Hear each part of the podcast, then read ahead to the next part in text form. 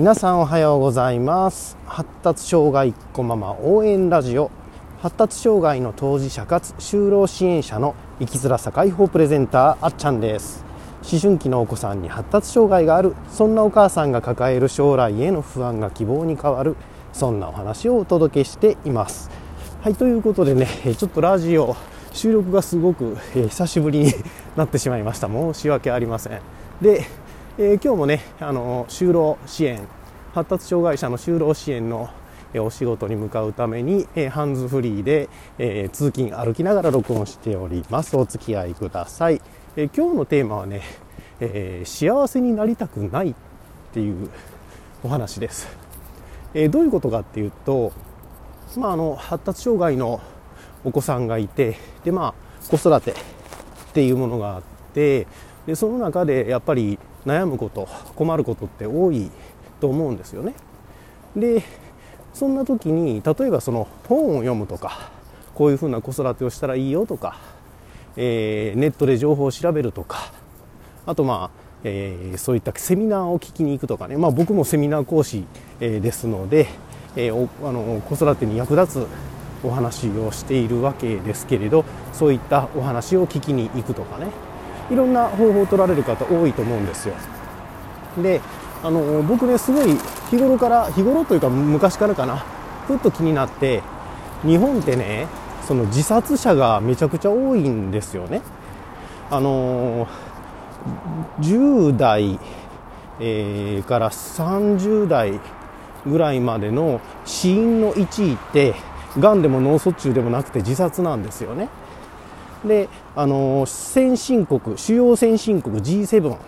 の中で、え自殺率がトップです。で、まあ、なんでこんなことになっちゃってるの？と。例えば本屋さんに行けば幸せになる方法とか自己啓発のコーナーとか行ったらいっぱい売ってるじゃないですか。ネットを見ればストレス解消の方法とかねいろいろもうただで情報が手に入るじゃないですかでこれだけもう手軽にすぐに無料で手に入る幸せに生きるための情報がいっぱいあるのになんでこんなに自殺者が多かったり例えば親が子供を虐待してしまうね。あの虐待自体はもちろんあの許されないこと悪いことではありますけれどじゃあなんで親がそんな風に虐待するようになってしまったかって言ったらそこに追い込まれる事情があったわけです。虐待する親だけを責めても社会は変わりません。であのなんでそんな世の中になっちゃったの？と思ったら幸せになる方法っていうのを知っても手に入れてもそれを実践できない、えー、っていうことがあると思うんですよね。でそれってやらない人実践しない人のやる気がないんじゃないの？そんな人ほっときゃいいんだよっていう見方もあるかもしれないんですけれど僕はそうは思わないんですね。なんでかっていうと人間ってたとえあのマイナスからプラスにとかネガティブからポジティブにとか不幸な状態から幸せな方向へって、えー、変われる方法を手に入れたとしてもあの実行しよう実践しようとしないその何て言うのかな生物的なね本能があるんですよ。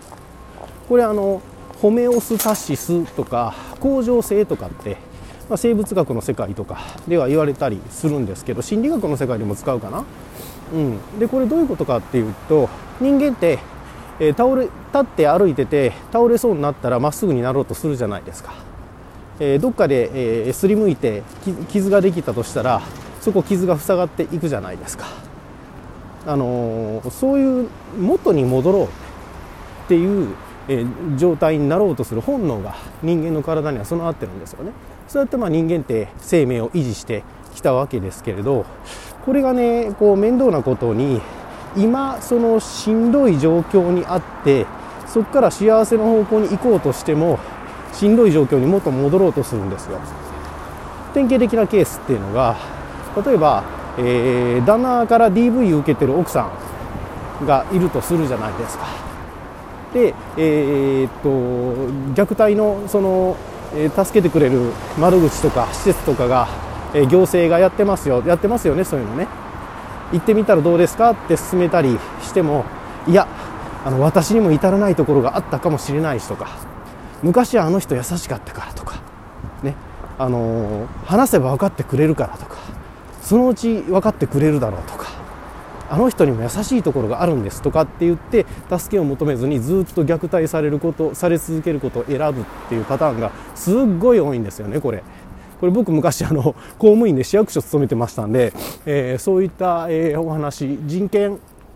啓発人権啓発のイベントとかも僕やってたのでそういう話すごい身近やったんですよね仕事やっててでやそういったケースがあるんですよねじゃあそういった中で人間に備わってる元の通り元のままでいたいたとえ不幸でもっていうとこから脱出するにはどうしたらいいかって言ったらあの誰かからその実践のサポートを受ける。それから同じ悩みの人で集まってその実践を一緒に実践の道を一緒に歩んでいくっていうのが、えー、大事かなと思います。やっぱね一人で変われないんですよね人間。でそれをあのやる気がないって片付けるようなことは僕はしたくないと思うんです。なので、えー、皆さんもその何ていうのかな子育てしててあの本を読んでも変われないという人たくさんいると思います。そういう方って例えばお友あの例えば話の合うお友達同士同じ悩みで悩んでる。例えばそのお子さんを療育とか放課後デーとかに通わせてあげてるお母さんでしたらそういったお母さんのママ友で例えば同じ本を読んでみてやってみるとかね同じその、えー、セミナー講師の、えー、セミナーに行って学んでお互いに実践を再あのこうやってみたんだけどどうとかうまくいかないねとか私はこうやったらうまくいったよとかっていうのを、えー、話しながらやっていくというのが一つおすすめです。であのここから宣伝になるんですけど僕もねあの自分でセミナーというのをもうかれこれ丸3年やって4年目になるんですけれどその教える伝える講義しかしてこなかったんですよね。あとそのブログとかあの Facebook や Twitter での発信 SNS での発信とかね。発信だけだったんですよね。でやっぱりそれだけではあのなかなか変わりにくい。っていうのがやっぱりあってそこを実践サポートというのをつけようと、えこの度始めました。僕の講座を受けていただいた方に、え、Facebook あの非公開の Facebook グループに入っていただいて僕に自由に質問できたりお互いの取り組みを、えー、こんなことをやってこういう結果になりましたとかっていうのを共有できるような場を作りました。でそれからその Zoom ですねオンラインで、えー、その講座に参加してくださった方の中からなんかその参加者の方にねえー、Zoom でオンラインでミーティングに入ってもらってお互いこう話しながらあの僕に講師の僕に質問したり他のお母さんに質問したり他のお母さんの話を聞いたり、えー、実践する上での、まあ、不安とか、えー、ちょっと迷いとかそういうのを話したりっていう場を、えー、この度作りました。で今後の講座については全部そういう形にしていこうと思います。であのそんな中で出てくる個別の悩み講座の内容からちょっと外れてしまうんだけれど解決したい。でも自分ではどうにもできない問題があるっていう方のためにこれまでねその個人のコーチング個人セッションっていうのをやってきたんですけどそこも内容を充実してカバーしていけるように、えー、しました、まあ、あの僕の宣伝が入っちゃって恐縮なんですけれどとにかくポイントはいかに幸せになれる方法が手軽に手に入ったとしても人はそれだけでは幸せにはなれないと。実践が必要。でも実践するのは一人ではしんどい。人間ってもともとそんな生き物なのだと。でそのためには一緒に仲間と歩んでいく、えそういう、え、心がけをしていくときっと幸せに変われるんじゃないかなと思いますのでぜひ、え、心がけてみてくださいそれでは今日も素敵な一日を生きづらさ解放プレゼンターあっちゃんでした。